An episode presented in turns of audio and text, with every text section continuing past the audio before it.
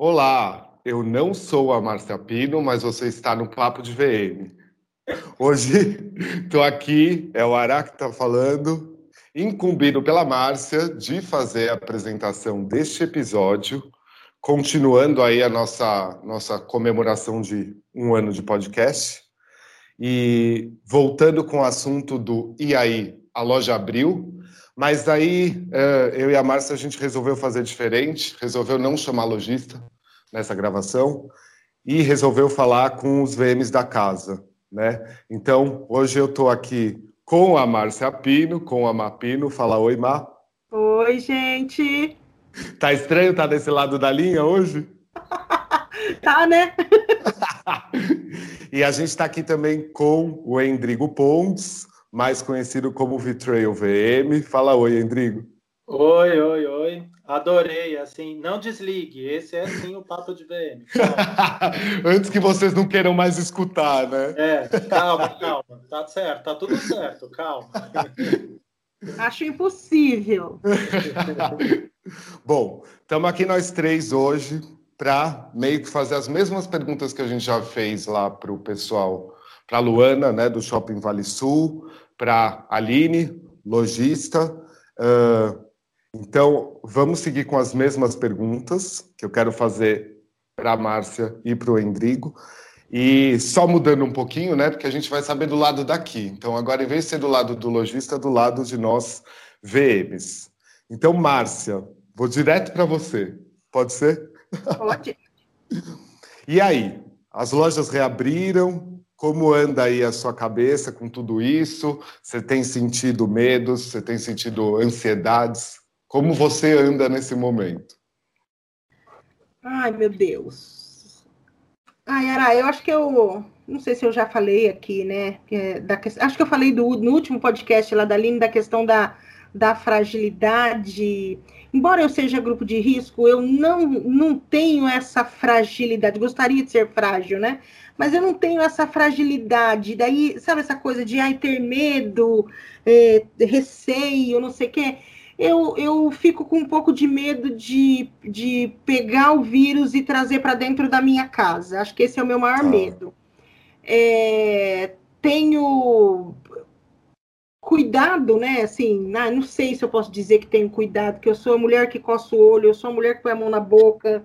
Enfim, eu não sei se eu, eu não consegui trabalhar de luva. Então, para mim, não, não, não sei te dizer.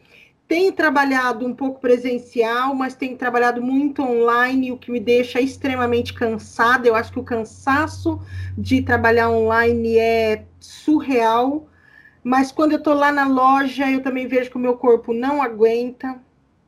Estou é, num momento difícil nesse sentido, que eu acho que eu estou no auge da minha profissão, no auge da minha criatividade, no auge, no auge da minha carreira. E não tenho corpo para isso. Tá. Endrigo? Bom. Por onde é... começar? Por onde, por onde começar? Por onde que eu começo? Assim, profissionalmente falando, em termos de, de demanda de trabalho e tudo, para Vitreio tá dentro de um normal. Então, claro que durante a pandemia houve um, uma quebra muito grande, enfim, diminuiu muito o volume de trabalho e tudo, fiz bastante coisa online mas já estou presencial desde a segunda quinzena de junho, que eu já estou fazendo muita coisa presencial, mas praticamente tudo presencial. Então, é, por isso que eu falo que tá profissionalmente está normal. Assim. Agora, na minha cabeça, assim, como que eu estou emocionalmente, né, psicologicamente, é, eu tenho medo, sim, fico com medo, claro, até porque eu tenho uma mãe com mais de 60 anos, ela não mora comigo, mas mora próximo, enfim, a gente tem muito contato. Mas, inclusive, ela também já voltou a trabalhar, né? Então, isso também dá um, uma certa eh, pane na mente. É, uhum. tomo todos os cuidados possíveis, mas o que eu noto é que as pessoas não tomam muito cuidado, né? Então, você está dentro de uma loja, duas, três horas depois você está dentro daquela loja, as pessoas que estão ali com você já começam a tirar a máscara, parece que está ficando. Não, a gente já está junto mesmo, sabe assim, como se nada fosse. Tenho notado isso. Eu sigo a risca do começo ao fim, lava a mão várias vezes, o álcool em gel. Então, são esses cuidados que eu tomo. Procuro não ficar. É, não, canalizar muito isso para não ficar muito paranoico, né? Não conseguir fazer as coisas, mas tomo esses cuidados mínimos aí, eu tenho, tenho tomado, tenho feito isso. É. Eu acho que assim, para vocês que já estão bem mais em campo do que eu, né? Eu também sou grupo de risco, meu tipo de trabalho requer às vezes é muito a longo prazo, com clientes que às vezes são muito grandes, que pararam tudo, então eu ainda estou bem em casa, né, perto de vocês. Eu não sei, Má, se eu acho que a gente até já conversou fora de gravação sobre isso. Eu acho que um cansaço que vocês possam estar tá tendo é maior do que o meu, que é mais existencial de ficar tanto em casa. O de vocês está tendo o físico, que sempre foi puxado, ao meu ver, Sim. um emocional de pensar sobre esse maldito vírus o tempo todo, né? Ou tá vendo essas pessoas que às vezes não se comportam próximas de vocês, e é realmente acho que meio impossível, né, de controlar uma cidade, digamos, né? Essa, tem, uma, essa... tem uma tensão no ar de alguma forma, Ará. Fica. Mesmo nas lojas, assim, tem uma tensão não só com o vírus, mas com o negócio em si. Sim. Você vê pelos é. clientes, é, né, os lojistas tensos em saber se as lojas vão responder ou não, se aquele trabalho como vai ser, se vai dar o resultado que precisa, se não vai, é, o próprio comportamento do mercado. Enfim, então fica um clima muito tenso no ar. Então eu Sim. chego em casa desses trabalhos presenciais assim é, esgotados, uma coisa de energia mesmo. Aí tem muito a ver comigo, claro, de acreditar nisso na questão de energia. Mas eu chego em casa meio acabado, mesmo, independente do, da coisa física, assim, né? De ah, ficou muito tempo parado e agora volta e sobe escada e pega manequim, enfim, e arrasta a gôndola. Mas, independente disso, tem uma coisa no ar, assim, pesada. Você Rodrigo, na, concordo com você. Eu concordo com você com esse negócio da energia, tá? Eu também. Ah, Super concordo. Acho que dá para sentir. realmente, é, eu acho que eu estava me dando conta ontem dessa coisa, dessa questão da energia. Estava me dando conta disso ontem, de como, de como parece que realmente existe um, um peso no ar, né? É, a gente entra é. num ambiente e, e é, é, realmente estranho. Tenho visto. Não tá, não tá gostoso 100% relaxado. Não. Tá e ainda mais se você está trabalhando com a equipe da própria loja, você, você leva uma equipe sua, né? o nosso trabalho no dia que está na loja é muita comunicação sem parar. E é. até agora eu só tive uma vez né, de execução de projeto é, foi muito difícil as oito horas que eu fiquei lá com máscara, não só para respirar, mas para me fazer entender, às vezes, sabe? Tipo, é. E você está atendendo a loja em horário que ela está em horário comercial, possa estar tá aberto, e daí fica uma comunicação meio que fragilizada também. Eu senti isso, assim, né? É muito ruim você não conseguir comunicar de uma maneira mais já rápida, e que todo mundo possa escutar. A voz sai muito assim, né, de falar, ela fica muito impossível, né? É. Eu, eu, eu tinha até falado para vocês hoje, quando a gente estava combinando de gravar, eu falei, mas, meu, se alguém estiver na rua e precisar gravar de máscara, não sei se vai dar muito certo, porque a comunicação fica falha. Ao fica meu ver, mesmo. ela fica falha, né? Fica. E a gente gosta de falar, imagina, na loja. É, ainda bem que a gente tem o um podcast para isso. Ainda bem. E, e, as equipes estão reduzidas, né? O horário também está reduzido. Enfim, você tem que fazer tudo que você fazia antes com 12 horas, de repente, de loja aberta, você tem que fazer em 8. É, exato. Então, isso também já diminui. A equipe do cliente está reduzida. Então, de repente, pessoas que participavam do trabalho ou ajudavam de alguma forma não estão lá para poder ajudar a fazer. Agora mais, do, agora, mais do que nunca, eles não querem por conta de estar tá vivendo o que está vivendo e às vezes não Sim. podem fazer hora extra, né? Não pode. É. não pode, é. é. E, e, corte de gastos mesmo, de investimento, é. tudo diminui. Então a estrutura que você tinha para fazer um trabalho, de repente você não tem, porque precisou enxugar, enfim. Então, acho que a soma de tudo isso e o vírus, e a tensão com o vírus, a tensão com o mercado, e aí deixa essa energia assim pesada. É, é a soma de tudo.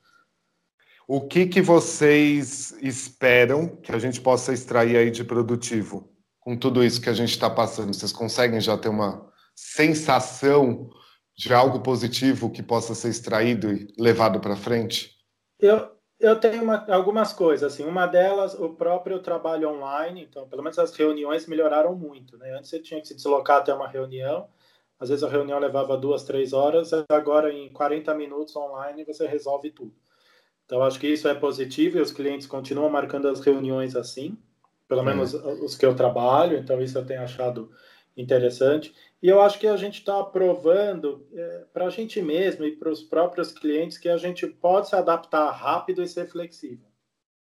Então, houve uma adaptação rápida, né? Os lojistas de como eles conseguiriam vender, seja puxando para online, seja puxando para venda do, do WhatsApp, enfim, a gente mesmo, como é que eu posso atender, auxiliar esse cliente, ele estando com a loja fechada, que tipo de consultoria eu posso dar, como vai ser o acompanhamento, enfim. E agora com a abertura de como é que pode ser feito o trabalho, e claro que isso não é segredo, né? Todos os lojistas diminuíram o investimento e como é que eu entrego o trabalho da melhor forma possível, mesmo com o orçamento reduzido, né? o investimento reduzido. Então, a criatividade tem que ser muito maior e, e como você vai fazer o trabalho tem que ser muito melhor. Então, eu acho que de positivo tem esses pontos, assim, o online, de alguma forma, ajudando no nosso trabalho, e mesmo coisas mais longe, né, lojistas que são longes, que a gente pode estar tá ajudando eles de alguma forma e tudo. Até a Má pode falar sobre isso, que ela faz um trabalho muito interessante é, nesse formato. É, e essa adaptação rápida, eu acho que a gente se adaptou rápido a tudo. Uhum. É, eu também acho, eu enxergo, né? Assim, eu não, sou, não sei dizer se eu não, eu não consigo ver absolutamente nada positivo nisso que está acontecendo com o mundo, né? né? Não, não só com o Brasil, mas com o mundo. Não consigo ver nada positivo. Mas quando a gente, é, pensando aí, também concordo com você, Indrigo. Acho que o online foi um facilitador. É, eu acho que ele. E, e assim, eu, eu, sou uma pessoa que, que tenho muita dificuldade com esse universo do online. Então, para mim, era in, in, assim, impossível você falar para mim que eu ia palestrar sentada aqui do, do, do, do do meu quarto para 20 pessoas, 30 pessoas, igual esses dias à noite. Eu dei, eu, eu fiz alguns cursos com algumas palestras. Então, eu estou dando alguns treinamentos para algumas equipes de 20, 30 pessoas. E, e é por aqui, entendeu? Que eu achava que era impossível. Uhum. Realmente aconteceu comigo a, a, dificuldade mesmo de, de se apresentar no mundo online, eu, daí, né, já vem de novo eu dizendo que eu, eu tenho uma dificuldade muito grande, sou muito tímida com essa coisa de gravação, então, para mim, é, fazer live, eu, eu, eu fico uma noite sem dormir quando eu tenho uma live. Fico, independente do que, do, do, que seja, entendeu? O primeiro dia que eu fui gravar uma aula, eu gravei duas matérias para um, um, uma pós. É, a, a, a, primeira, a primeira gravação, assim, quando eu mandei a gravação para para faculdade, eles me devolveram e falavam, desculpa, não rolou, essa gravação não Sim. rolou. E aí eu tive que regravar, daí, tipo assim, já estava morrendo para gravar aquela. Aí quando daí eu gravei a segunda, eu falei, velho, é isso que você faz. É, é, seja você. E aí passei a olhar para o meu celular como se ele não fosse o meu celular enquanto eu estava gravando a aula, entendeu? Então, assim, e aí eu fui superando essas coisas, mas ainda dá frio na barriga de, de fazer um, essa palestra online aqui, é, de, de, de fazer uma live, entendeu? Então, assim, eu, eu tenho muito desse receio, mas eu, eu usei isso. Depois que, tipo, eu acordei, né, que eu, que eu falei, levanta da cama, levanta do sofá, princesa, senão o pagamento não cai, né? Uhum. Porque eu fiquei 30 dias sentada no meu sofá. E eu falei, filha, se você se reinventa, você vai morrer sentada no sofá. Aí, quando eu realmente levantei, eu vi que eu tinha que usar online de alguma forma. E aí, comecei, coloquei o meu curso no online, é, comecei a atender um cliente, fiz toda uma preparação para ter uma aula prática online, e o cliente virou para mim e falou assim: vamos fazer pelo celular na aula prática? eu falava, não, mas como? Aí, um segura o telefone, ó, essa é a loja. Tá, aí eu eu, eu fiz e montei vitrine por quatro semanas via Meet. Ah, tá. Uhum. Ajudando o cliente, entendeu? Então, assim. Eu, eu tive uma. Eu tive uma dificuldade muito grande em relação às reuniões online para todo o meu levantamento que eu sempre fiz ali com clientes em prospecção que queiram fazer algum tipo de melhoria da loja. É, para mim, foi, até hoje, tá a coisa ainda que eh, não entrou muito na minha cabeça esse atendimento inicial ser só online por um fator. É, teve uma reunião que, possivelmente, por eu saber onde são os pontos que eu precisaria depois ir andar pela loja e levantar, viraram três horas e meia no, onla no online, numa, numa reunião por videoconferência no WhatsApp que eu estava tendo que gravar a tela do vídeo que a cliente estava fazendo para mim para eu poder depois lembrar. E daí depois é, ficava uma coisa meio crua. Daí ela voltava em algum ponto porque eu precisava fazer uma pergunta. Daí eu lembrei que eu tinha um questionário relacionado a isso que eu passei a usar com outros clientes. Mas essa é a única parte que eu ainda para levantamento de projeto que seja para melhorar a loja eu ainda me sinto um pouco inseguro e acho chato ter que ficar três horas e meia gravando a tela do meu celular pela videoconferência, né, que veio do próprio celular. Acho que é a parte. Aliás, vocês falaram um pouco aí de aula, de palestra e tudo. Então, daí, fora do script, aí, é... aula ou palestra online, ou presencial, ou os dois a partir de agora para vocês? Ah, eu eu agora, agora eu quero dominar esse universo online, entendeu? é... Agora que eu já cheguei no online, agora. Agora ninguém é, me né? tira, Brasil, ninguém me tira. Vai sim. ter live sim. Vai ter sempre sim. Vai ter sempre sim, entendeu? Uhum. Inclusive, já abro a minha cabeça para live. A live é realmente uma tendência que veio e vai perdurar, eu acho. Eu acho também. É, eu acho. Mas que dá para assistir depois, né? É, é um então, compartilhamento igual aqui, né? Eu gosto do, do presencial, eu acho, mas eu gosto do presencial porque eu sou, eu sou, sei lá, eu, eu gosto, sou eu, presencial sou eu, olho no olho, é, tem é... aula que não dá, né? Tem, tem umas partes que não dá, né, Mar? Não, aula eu acho aula. Aula eu acho palestra ainda, porque você deixa a pessoa falar com você. Sim. Mas aula gravada, acho acho de cortar o coração. Igual eu gravei duas aulas, duas matérias, né? Uhum. É, Para mim é de cortar o coração. Eu tentei, eu tentei passar todo o meu conhecimento é, é, em 55 minutos é, para que a pessoa não tivesse uma dúvida. Dúvida, é. é Você quer excelência naquilo, né? E daí, eu, é. eu desenhei mesmo, entendeu? Então, assim, porque quando você está no, no, no presencial, se você perdeu o fio de alguma coisa, você consegue retomar, voltar. E ali não, porque, poxa, gravou, e aí, e agora, né? Uhum. Então, acho, acho ruim, assim, não, eu, aula eu ainda gosto do, do do presencial, mas online, vou falar uma coisa para vocês, já tenho 50 projetos de vários workshops online. É. É. é que suas aulas... Que vão, ser, vão ser as duas coisas. Vai continuar tendo online e o presencial não vai deixar de existir aqui agora. Exatamente. Não tem como encontrar, mas a hora que puder encontrar, não sabemos quando, mas volta, porque tem uma coisa de um contato humano ali, de da interação, da, enfim, da própria troca, né? É, eu tenho interesse. uma experiência de curso online, tanto ao vivo, né? É, quanto o curso gravado.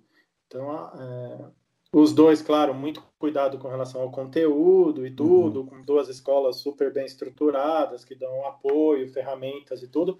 Mas no ao vivo, a troca é muito maior, né? Porque você ouve ali qual é a dúvida do aluno, você é. consegue dar exemplos em cima do segmento que ele está trabalhando. Isso, Enfim, isso. você consegue trazer é, soluções de alguma forma para a loja dele ou aquele trabalho, enfim. Então essa troca é muito mais rica, né? Rica, então, também acho. É, se for no online, claro, eu prefiro o ao vivo. Tem ainda existe o, o curso gravado, enfim. É bom também, não é ruim, é bom Mas se fosse para escolher, claro, o ao vivo e se tiver o presencial também, eu prefiro no presencial. É. Eu só tive até agora de exemplos de aula, né, não até mentoria ou palestra, essas coisas, que foi a, ao vivo. Agora eu fechei um, um, novo negócio que é dar um curso num marketplace, num site.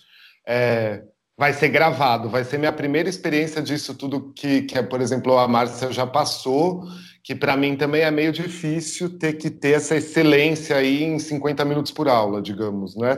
É, Acho que esse, é tem, uma, tem uma didática de aula que você prende também o aluno que no gravado você não consegue. É. E quando você percebe que o aluno está por algum motivo dispersando, você tem os ganchos, né? Quem é. já dá aula há muito tempo para opa, volta aqui, né? Onde você está indo? Eu não posso te perder, eu não posso perder a sua atenção, né? Eu tenho que chamar você para cá para a aula de alguma forma. É.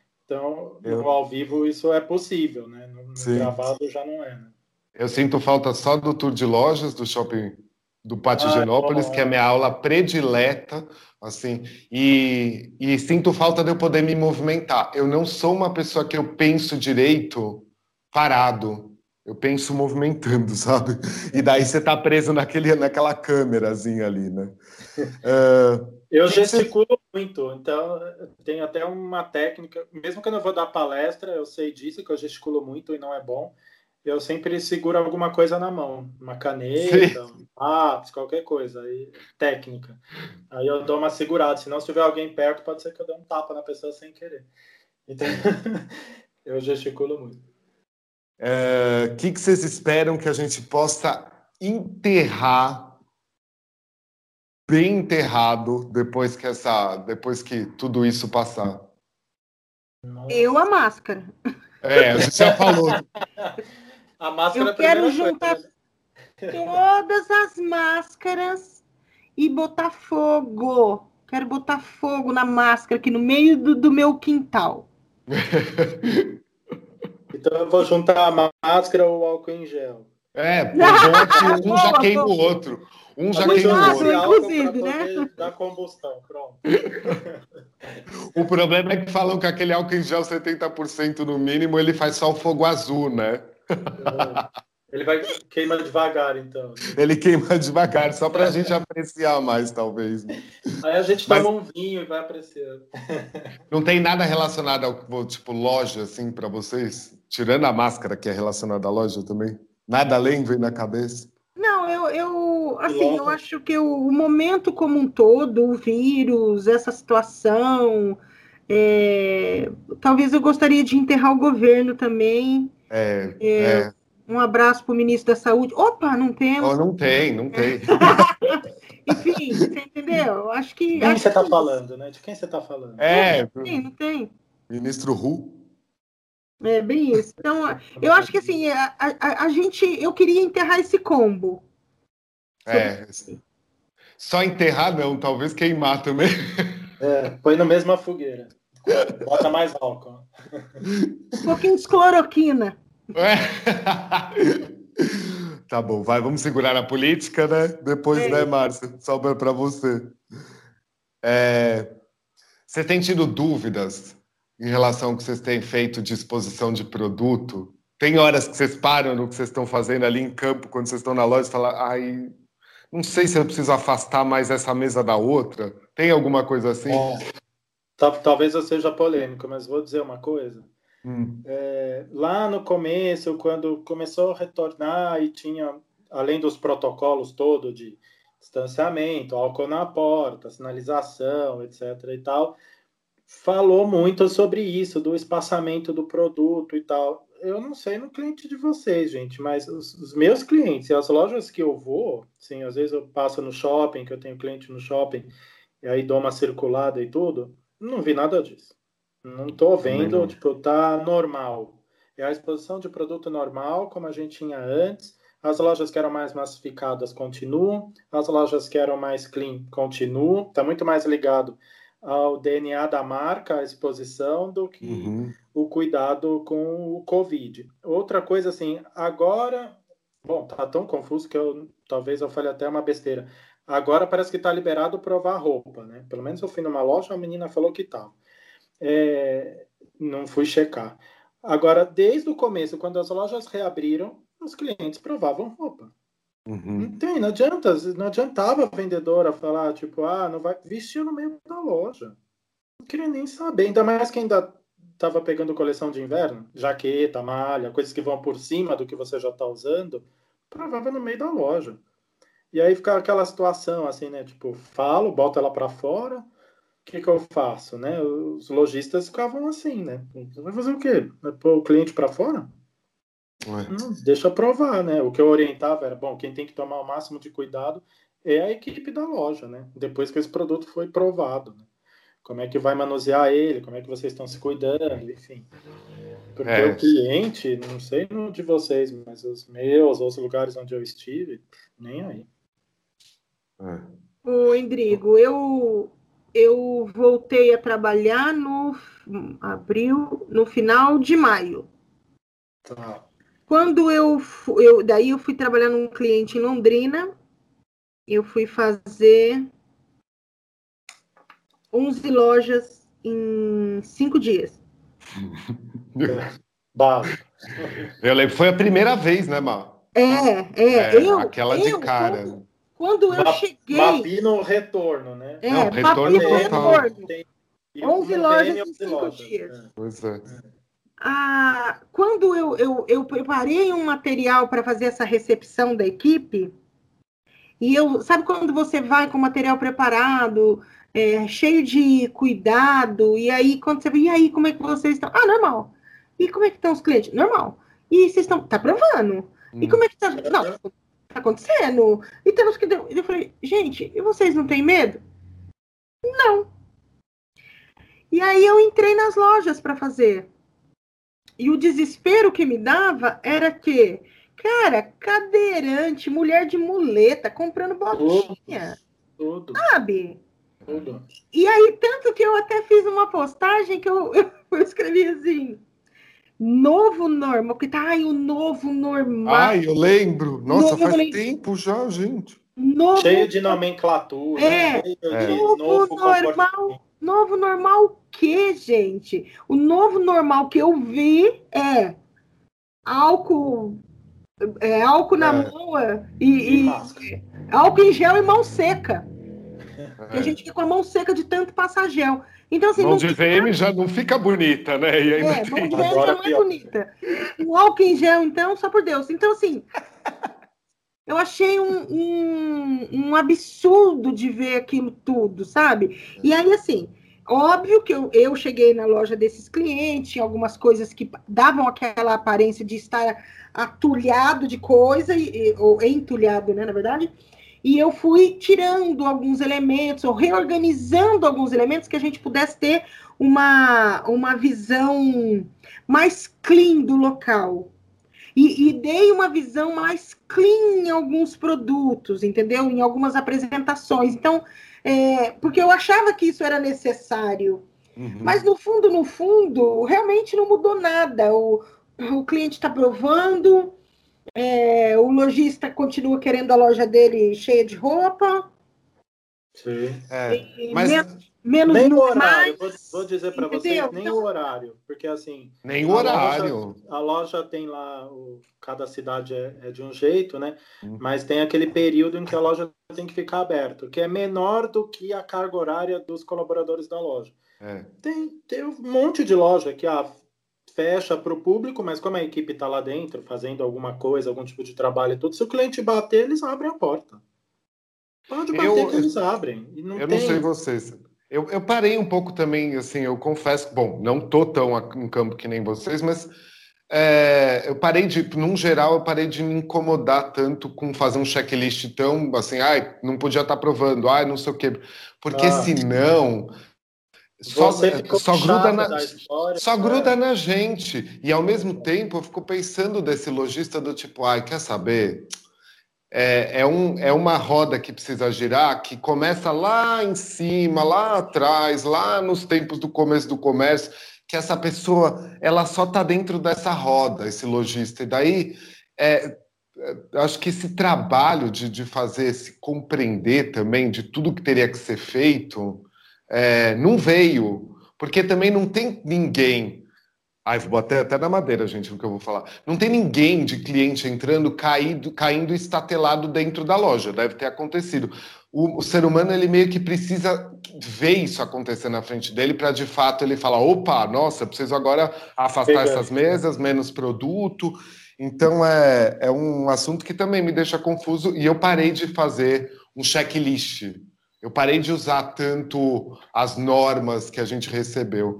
Eu tive só um caso aí, durou 15 dias com a loja de departamento lá do Paraguai, com a Mona Lisa, que me deu bastante trabalho, porque eles foram meio que obrigados a, a fazer todo, todo esse, esse clean que a Márcia falou, todo esse necessário de separar mais as peças, mas por quê? Eu cheguei à conclusão que não é nem muito por conta da loja de departamento, é mais por conta da mar, das marcas que eles revendem né? Então, que são marcas muito consolidadas no mercado, né? Então, Dior, Valentino, essas coisas, e possivelmente nas normas e padrões dessas marcas, para continuar tendo na loja de departamento, era obrigatório fazer o que a gente precisou fazer.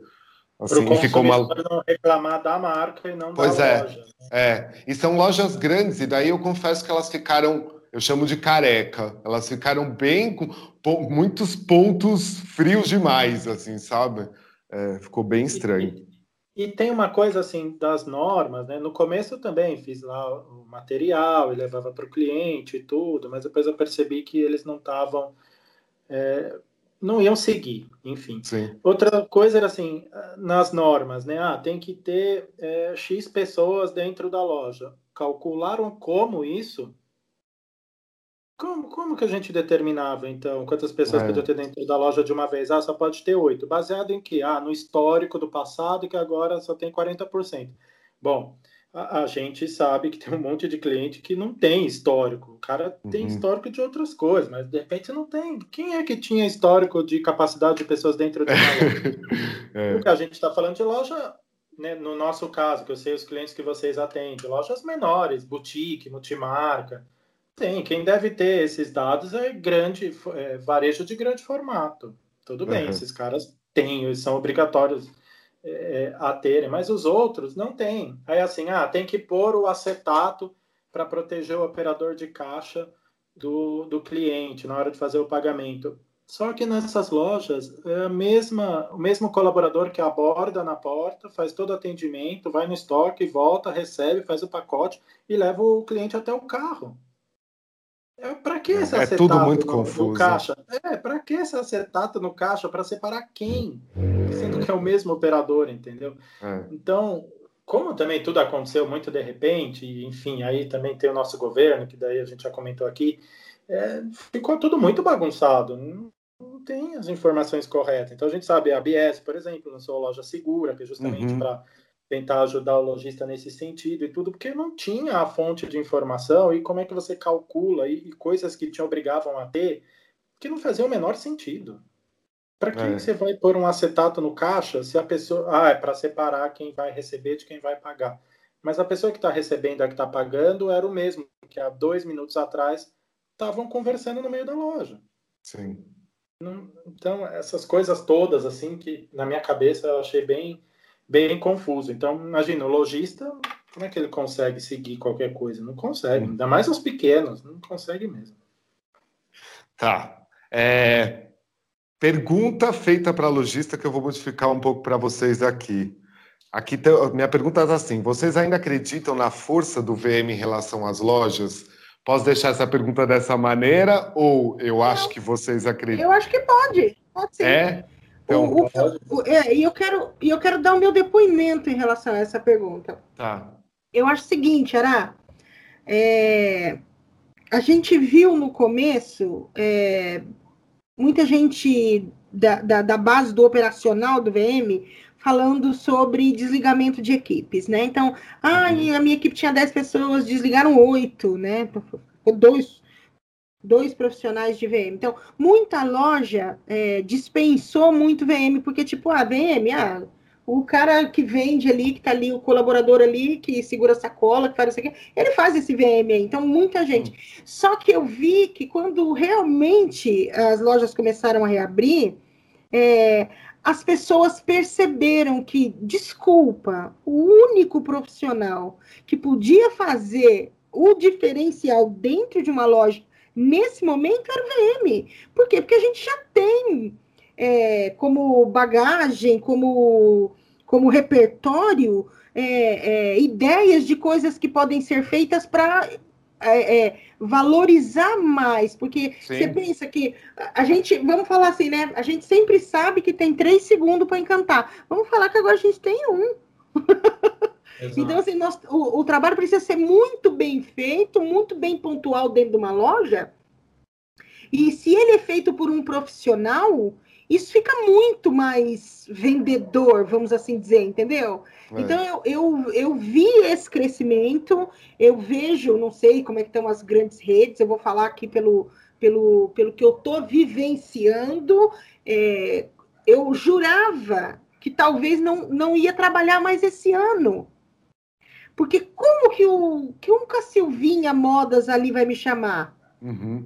Por que, que ela ia me chamar, sendo que ela não está vendendo? E aconteceu justamente o contrário. Eu sinto, eu que estou do lado daqui, eu vejo, eu acho que vocês estão trabalhando mais.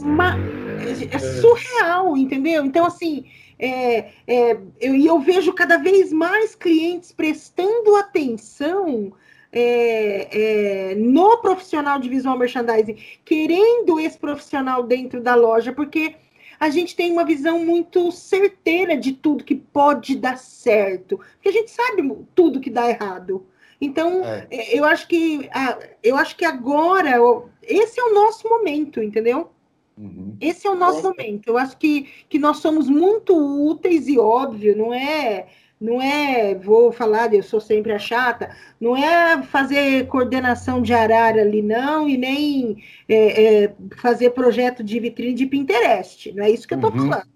Estou falando é. de um profissional que realmente entra num ponto de venda e estrategicamente é. regaça o troço, entendeu? É, concordo. Estou falando desse profissional. Então, porque a gente faz a diferença. E, e, eu sempre falo, cara, se a gente não fizesse a diferença, eu não estava aqui há 29 anos. É. Sabe, sabe o que acontece? Aqui no operacional, por exemplo, teve até um podcast né, falando sobre isso, dos VMs operacionais e tudo. Com a loja fechada, passa a ser uma função sem sentido dentro da loja. Por que, sim, que eu tenho um VM operacional se a loja está fechada? Os lojistas precisavam economizar todas as possibilidades. Realmente vai ter uma demissão em massa desse profissional. Então, mesmo a gente que é prestador de serviço, é, não sei se vocês notaram isso, mas os clientes que o trabalho é mais operacional, ou que seja só focado em cenografia de vitrine, enfim, uhum. é, ou eles cancelaram, ou se você já tem uma relação há muito tempo com ele, de repente ele só diminuiu os valores e você ficou assim meio em stand-by, foi o que aconteceu comigo. Agora, aqueles que, que é o trabalho de consultoria, de VM, que você fala do VM mais macro, da coisa mais estratégica e tudo, esses mantiveram. Uhum. Então, vai muito do tipo de serviço que, que você faz, né? O que, que aquele colaborador faz dentro do, da empresa. Então, esses que eram mais operacional realmente sofreram. E agora, é. com o retorno mas, da loja. Mas já retornou. Já retomou, porque a loja abriu é. e precisa cuidar. O lojista está percebendo que assim não adianta eu é, focar toda a minha estratégia e energia no online e esquecer do físico. Não, ele vai ter que ter as duas coisas. Não pode uhum. ter uma coisa só, ele vai ter que ter as duas. E para ter uma loja física bem apresentada, com estratégia, com uma boa exposição de produto, com um trabalho sensorial, com um trabalho de encantamento, ele precisa de um VM. Uhum. Não adianta, ele não tem para onde fugir, ele precisa de um VM me dá a impressão que a gente está vivendo meio que os anos 80 de novo, quando a gente era muito mais vitrinista e daí o lojista começou a pedir para a gente ir para dentro, sabe?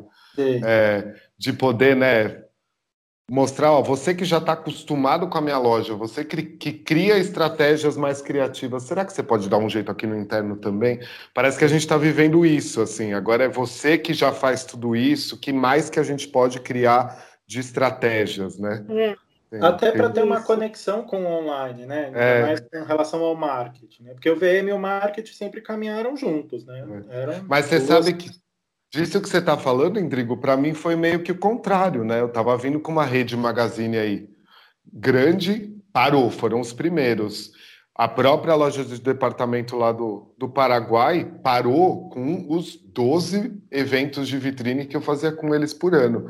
Quem me retomou à distância foram pequenos que ou eu já atendi ou está em prospecção querendo uma ajuda. Mas o meu caso específico dos grandes pararam. Assim. É, é que eu, quando começou a quarentena, eu estava numa fase que os clientes todos eram pequenos, não estava atendendo ninguém grande. É, depois que, que as lojas voltaram, que já surgiu dois clientes que são maiores, que são é. rede, tudo. Mas também muito nisso de, olha, precisa melhorar a loja, porque não adianta focar energia no marketing digital e aí você vende uma coisa no marketing digital, os que vendem corretamente, né? Porque senão a gente é. abre outro podcast. É, os, que vendem, os, que vendem, a imagem corretamente no marketing digital e o cliente chegar na loja e não, não tem nada a ver com o que ele está. Tem que ter as duas coisas, tem que ter o físico e o online bem trabalhados e as coisas em sinergia. Né? Como deixa, sempre deixa foi, né? O VM sempre teve que estar junto com o marketing, né? Para se pensar as coisas estrategicamente. O Indrigo estava conversando com uma aluna e ela falou assim para mim, né? Eu estava falando para ela justamente dessa, dessa coerência que precisa ter em, em toda a comunicação, da comunicação da loja, da comunicação das redes sociais, né? Enfim. E aí ela me fala assim que ela estava lá na, na cidade dela e ela viu um Instagram e ela entrou no Instagram de uma loja de, de maquiagem e ela viu uma postagem e ela entrou em contato, falou: Nossa, eu quero, não sei o que, onde que fica? Aí a pessoa pegou e falou: Olha, eu só atendo com hora marcada, meu endereço é tal, né? Aí disse é. que ela foi, tipo, não era no centro e, e era num bairro e ela chegou uma casa, uma casa sem absolutamente nenhuma identificação e ela bateu palma e ninguém atendia. Aí ela catou o telefone e ligou para a pessoa, né? Falou, viu, você não marcou? Ai, tive que sair. Mas minha avó atende você. Fui na padaria, eu já volto. É. Não, padaria, eu tive que sair e a minha avó atende você. Aí ela pegou, né? Bateu de novo, veio a avó fumando, Nossa. sem máscara, jogando fumaça na cara dela. Falou: entra aí, filha, que é aqui. Ela entrou, tipo, uma área de uma casa com umas mesas de bar de plástico. E ali, meu amigo, tinha de... tinha as maquiagens, tinha os perfumes, tinha as lingerie, tinha Sesc Shops, tinha de tudo. Mas sabe o que é isso? Eu não sei se. E aí ela, ela ficou chocada, porque ela falava assim: cara, o Instagram dela é perfeito. Ah, e aí eu chego aqui, é isso, o lugar é esse. aí ela, ela comprou o negócio que ela queria e foi embora. Então vocês estão entrando numa pergunta que dá tempo ainda aí? Não estou vendo tem. Uma, eu tenho uma pergunta aqui. Para lojista, era o que, que eles estavam achando de, sobre o e-commerce, né? Se eles estavam achando que era um vilão ou um aliado. Para vocês, além disso, eu quero ir além. Estamos falando muito dessa história da união do ponto físico com online.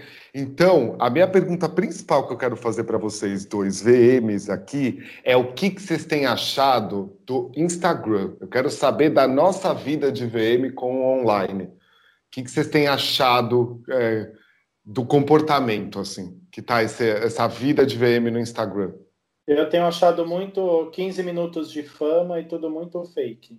Não é perfil fake, mas é isso que a Má falou, né? Vende uma ideia e na real não é nada daquilo. As pessoas querem os 15 minutos de fama, querem ter um Instagram bonito, como se isso bastasse, conteúdo não tem. Isso atrapalha muito o mercado, principalmente o nosso, porque o lojista não sabe quem chamar, não hum. consegue avaliar o exato perfil e a experiência que esse profissional de VM tem. E aí o, o Instagram lá, o carinha do Instagram vai lá e faz besteira na loja, ou não faz nada, enfim. Vai dando uma detonada assim no, no mercado.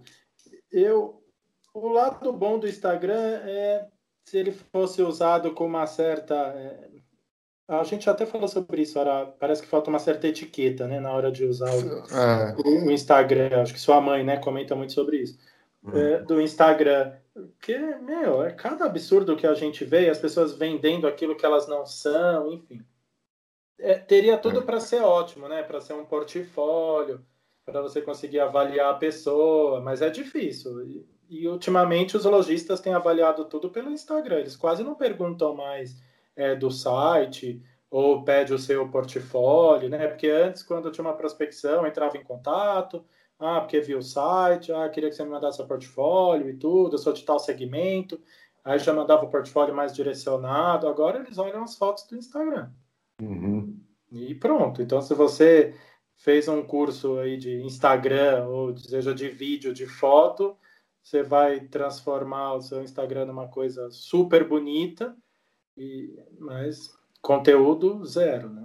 Hum. É, eu continuo o meu do mesmo jeito. Eu continuo, eu, tô, eu, eu, eu, ando relutante com duas coisas. Em relação ao nosso mercado de VM, eu não consigo chegar nesse ponto de compartilhamento de informação. Nunca foi a minha intenção. Eu ainda sou muito relutante com o Instagram para isso, porque para mim uh, o Instagram ele passou de um ponto para outro. O Instagram, para mim, era um relacionamento com imagens, e de repente entra um stories, e de repente as pessoas começam a fazer. Então eu me sinto ultra pressionado em dar uma nova cara. No momento, a minha nova cara é entendam o que vocês quiserem por imagem, no mural inteiro do meu feed, pelas coisas que eu sempre fiz no meu stories. Não tenho o perfil para ficar ensinando tanto, isso é um, um fato que eu estou relutante ainda. E o outro é com as marcas, o outro é com loja. Vocês sabem muito bem, eu já falei disso. Eu ando muito relutante com o mesmo. É... O Instagram está dando tantas novas ferramentas, um TikTok, maneiras criativas com custo baixo para fazer é, exposição de produto. E eu entendo que precisa mostrar o caimento na na, numa pessoa e tudo, mas até aí tem um manequim challenge que já foi feito, todas essas coisas, e ainda ter esse formatinho, depois de tudo isso, com a influencer na frente, na do, frente espelho, do espelho. Vai e a perninha torta. E usando a coisa no diminutivo. E daí eu vou para a próxima marca e ela tá nesse mesmo.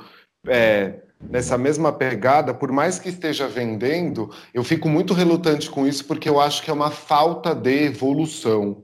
Né? São as duas coisas principais relacionadas a um e-commerce, porque o que a gente está precisando fazer no Instagram não deixa de ser um e-commerce, né? De uma certa maneira, é um e-commerce de serviço.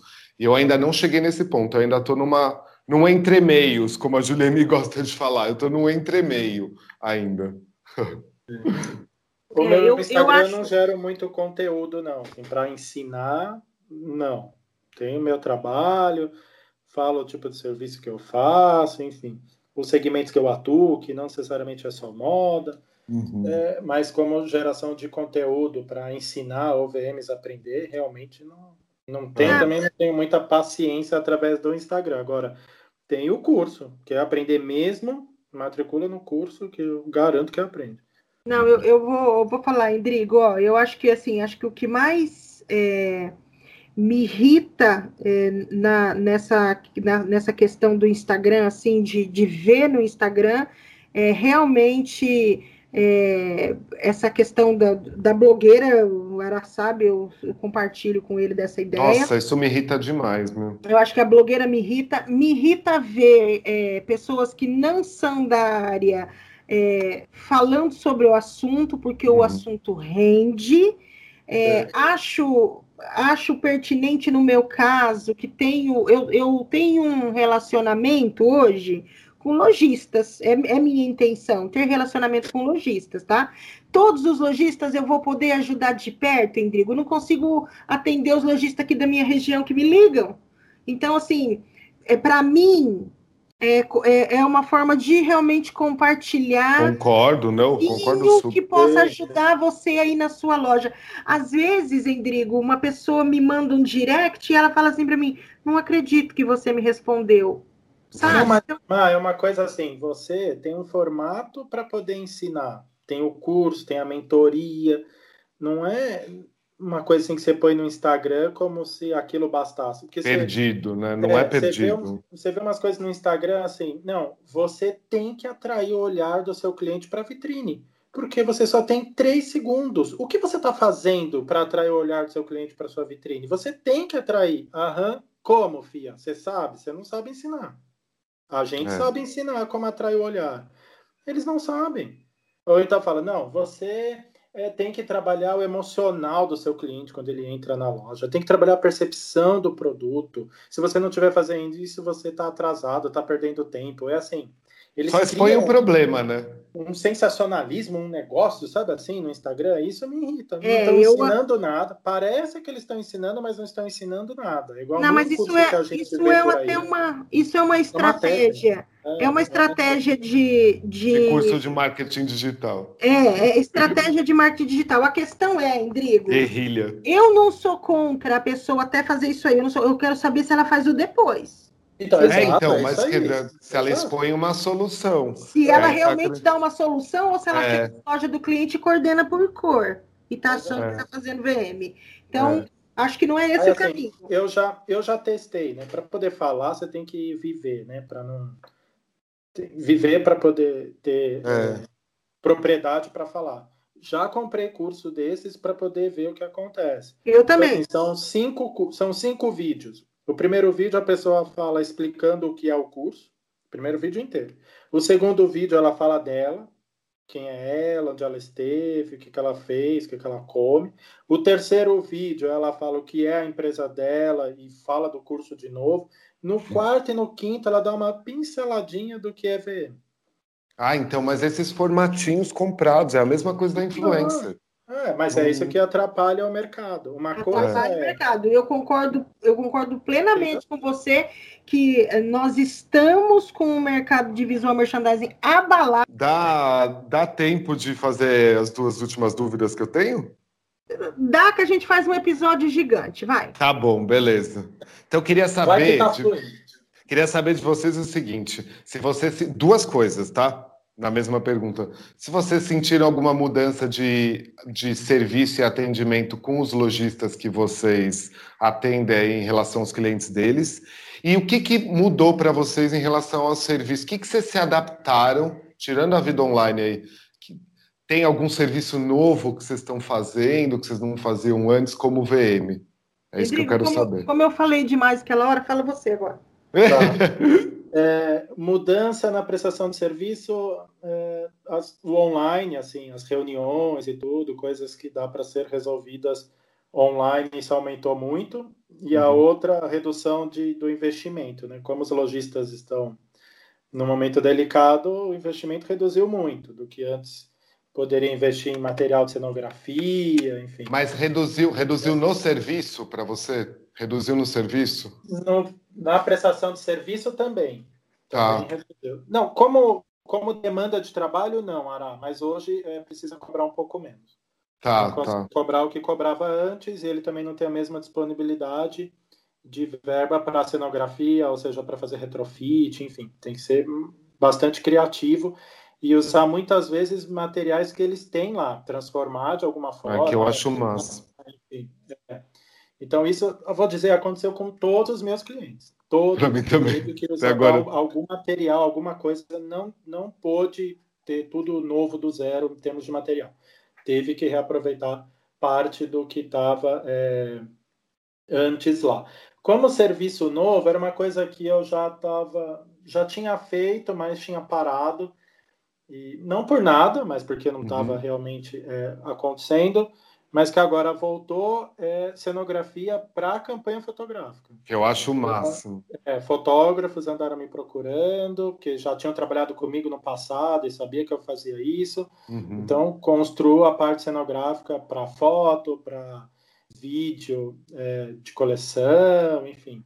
E sempre, normalmente, né, em sinergia com o que vai ser usado na loja. Na vitrine, Como a campanha é. é feito antes da vitrine, então a gente já está com a vitrine criada e os materiais produzidos, a gente usa o material na foto e depois é o mesmo material que vai para a vitrine. É. Não é outro, não, é o mesmo que vai para a vitrine. Então, isso aumentou bastante, que era uma coisa que há tempo eu não fazia, tinha dado uma pausa e agora voltou. Desculpa os diretores de artes, mas eu vou arriscar falar aqui que se a gente quisesse começar cada vez mais para essa direção de arte para a campanha, dava para fazer, né? Sim. Porque o processo Sim. é muito parecido. Sim, exato. E é. a gente tem que estar em sinergia com o brand, enfim, DNA de marca e tudo. A gente está o tempo todo conectado com Pois isso. é. Para eles, para o lojista é ótimo, eu acho. Sim. É, eu, eu quero até falar para vocês o seguinte: também eu acho que a mudança que eu vi também foi essa, Endrigo. A questão da gente é, ter que reutilizar.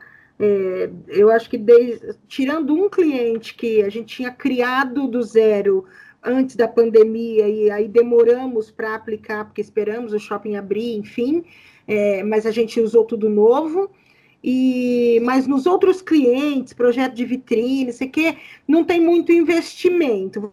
Vou dizer para você que não, não, o, o cliente está um pouco mais chorão, né? Também, né? Uhum. Em termos de, de querendo que a gente é, faça menos, né? Por pelo o mesmo trabalho e talvez um trabalho um pouco maior e, e pelo mesmo por, por menos do que a gente cobrava, né?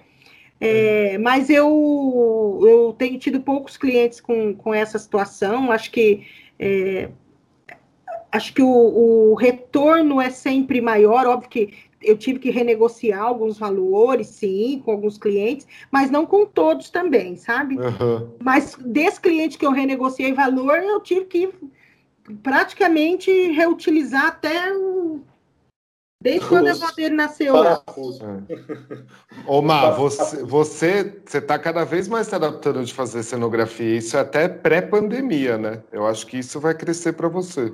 Então, mas, mas eu tenho que deixar bem claro que eu não gosto. Eu sei, não vamos eu deixar claro. Vamos deixar claro, mas é, eu, tá bem... eu, ainda não gosto, porque no fundo, no fundo, eu sou uma apaixonada apenas pelo, pelo produto. eu sei. Né? É. Então, assim, eu sou, eu sou uma pessoa. E assim, acho que toda a paixão, e quando eu falo paixão, eu falo paixão mesmo. Eu amo manequim. Eu amo manequim. Hum. Gosto de manequim bonito. Eu gosto de manequim que veste. Então, assim, eu tenho uma paixão pelo que eu posso fazer dentro do ponto de vendas, muito maior do que eu posso. Eu faço a vitrine, depois que eu olho para a vitrine, eu falo que merda que eu fiz. É isso que eu penso. Ah, mas isso é, é para mim, pelo menos, é bem normal. Mas quando essa, eu essa é a parte chata do processo do, da criação, é que a hora que você entrega, você fala. Ah! Vixe, nem gostei disso. Olha, devia ter feito assim, devia ter feito assado. Vixe, não vou nem mexer, vou deixar quieto. Mas assim, quando, quando eu falo do interior da loja, quando eu falo do produto, assim, a minha paixão pelo produto é muito grande. Então, hum. eu acho que esse é meu diferencial é, dentro disso tudo. Mas aí eu concordo com o Indigo que a questão da, da, da, da, re, da reutilização, né, do reuso dos recursos, acho que isso também é legal. Era uma coisa que eu já vinha fazendo em outros é, clientes, porque eu nunca também. tive cliente que uh, arrasava na, no, no custo, entendeu? Do, do, quando falava, vai custar tanto essa vitrine. Eu também não. É, então, assim, não. e aí, Endrigo, já fiz muito também. Num, nesse momento, a única coisa que eu acho que eu abri um, um leque, né? Porque não dá para a gente abrir muito. Óbvio, eu faço styling, eu faço produção de catálogo, sempre fiz produção de catálogo, é, sempre fiz cenografia para catálogo, também com essa pegada de faz para o catálogo e leva para vitrine depois. Então, assim, são coisas que eu assim, acompanham a minha carreira. Mas o que não uhum. acompanhava a minha carreira era, era saber que é, existe, vamos falar assim, existe o, o, o, visual merchandising e existe um monte de outras coisas que a gente agrega com agrega o dele para a gente ser mais certeiro ainda, mais pontual nessa entrega que a gente está fazendo dentro da loja. E aí eu tô é, me especializando em, em, mais ainda em consumidor, em comportamento de consumo, em mercado, é, em varejo de moda, e eu estou é, é, abrindo leque para falar especificamente sobre gerar experiência de compra, gerar experiência de compra como um todo. A é. gente abriu um leque para falar, porque assim, quando a gente fala de loja sensorial, a gente não está falando loja sensorial, aquele conteúdo todo que a gente uhum. falou, tem a ver com VM, mas ele não é VM, né? É, ele é, é um agregador ao ele VM. Ele é um agregador. Então, é, o, é o produto. É. é. e aí a gente tá. O que, que eu estou fazendo? Eu estou abrindo leques para. É, por isso que eu falei para vocês, eu estou montando 200 cursos. É, uhum. 200 palestras, né? Cursos não, 200 workshops, palestras, sei lá como é que eu vou chamar. Mas 200 materiais sobre diversas coisas. Eu estou criando material para falar só sobre manequins, é, da importância dele, de como posicionar ele na vitrine, de como vestir esse manequim, e aí abro um parênteses para falar de styling. Então, assim, tô, sabe assim, quando você. Eu tô, a minha cabeça tá fervilhando. É, eu acho que isso estamos todos, eu tenho falado, tá todo mundo cabeçudo criativo. É, São... é adaptação, é, é. flexibilidade, você vai. É. Porque mas, mas, mas você sabe o que, que eu acho? Comportamento. Então, a gente, como empresa, também tem que se adaptar aos clientes. Sim. E adaptação, adaptação para mim é sempre válida. Essa história do sustentável, assim, agora vir é, realmente era um negócio que já me atrapalhava muito na cabeça. Tipo, nossa, entreguei um projeto ali no Bom Retiro, ah, de, devido a custos e prazos que eu tinha, as telhas do fundo da parede são de plástico. Ai, nossa senhora, é de plástico. O que, que eu posso fazer no lugar disso que eu entreguei? Eu tô com isso muito na cabeça. Sim. Assim, né? E a é... gente tem uma característica de ter o cliente por é, muito tempo, a gente cria uma relação com esse cliente. Eu acho cria. que vocês também. A gente fica amigo, muitos deles, sai para jantar, é. viaja junto. Então, a gente abraça tanto a causa do cliente e, quer que o negócio dele dê certo, que tudo aquilo que a gente tem algum tipo de conhecimento, ou tem alguém para indicar, ou sabe de alguma coisa que está acontecendo, a gente vai passando. Uhum. Cria essa, essa pelo menos comigo é, tem muito disso, cria essa relação ali com, com o cliente, né? Se torna é, amigo, porque você está muito interessado que o negócio dê certo, você não quer só saber uhum. da sua área. Só que também a gente é, tem consciência de que nós somos expert em visual merchandising. A gente não sai aí vendendo consultoria em outras coisas. É. Né? Que é, é, o não, que mas aí, o, o Rodrigo, acho que era justamente isso que eu, que eu, que eu quero falar. É, que, que o Ara falou né, que vai se adaptar, é uma adaptação. Não sei se foi você ou se o Ara acabou de falar. É, isso é uma adaptação, né? É, eu acho que tem tanta gente falando de VM e, e da, daí da parte superficial dele, né? é, que eu já vejo assim, eu não quero mais falar desse VM, entendeu? Eu quero falar de outras coisas Sim. que essas pessoas nem sonham que existam, porque elas não, não sabem a fundo. Então eu já quero falar de outras coisas. Então, eu acho que eu tô, por isso que eu estou nesse momento louco de, de criação. Eu fui abrir um. Eu estava dando uma mentoria para uma, uma aluna e eu falei para ela: vou compartilhar minha tela, e acabou abrindo todos os meus documentos. Ela olhou, ela olhou para a tela e ela falou assim: misericórdia!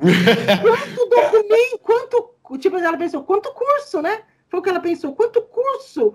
Eu e tenho eu uma camisa. Ela, eu escrevo muito. De verdade, eu, tenho mais de 15 cursos de VM escrito.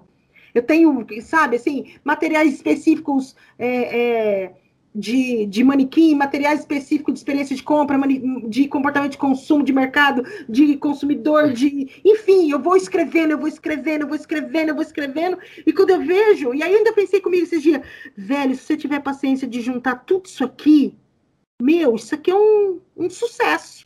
Eu tenho uma camiseta que está escrito: Meu cérebro tem muitas abas abertas. O meu.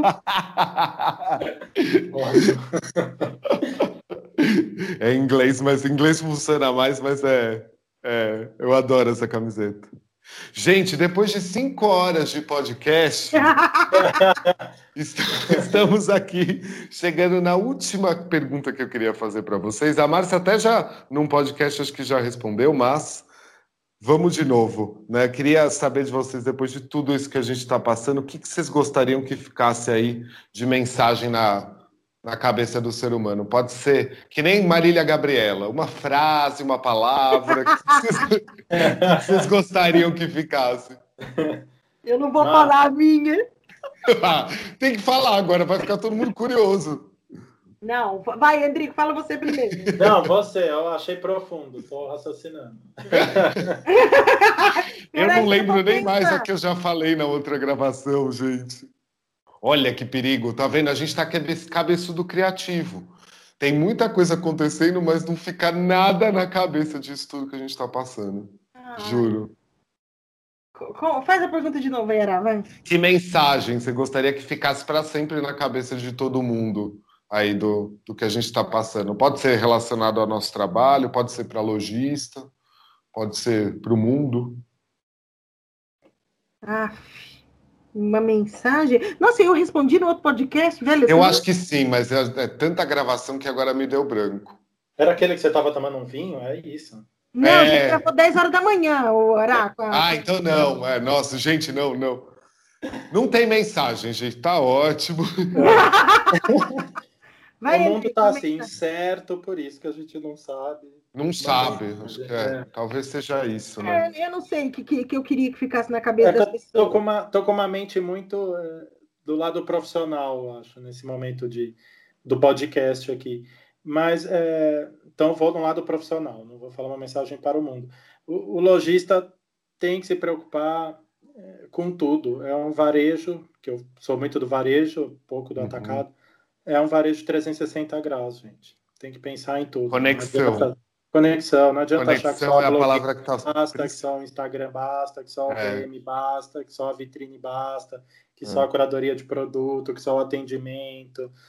É 360 graus. E quem tem, quem faz a lição de casa direitinho, a gente já viu, é, sofreu menos na pandemia. Sofreu, mas sofreu menos do que aqueles que não faziam a lição de casa que não cuidava, não pensava estrategicamente. Esse eu vi, não, não me contaram, eu vi, sofreram muito mais e alguns até fecharam. É.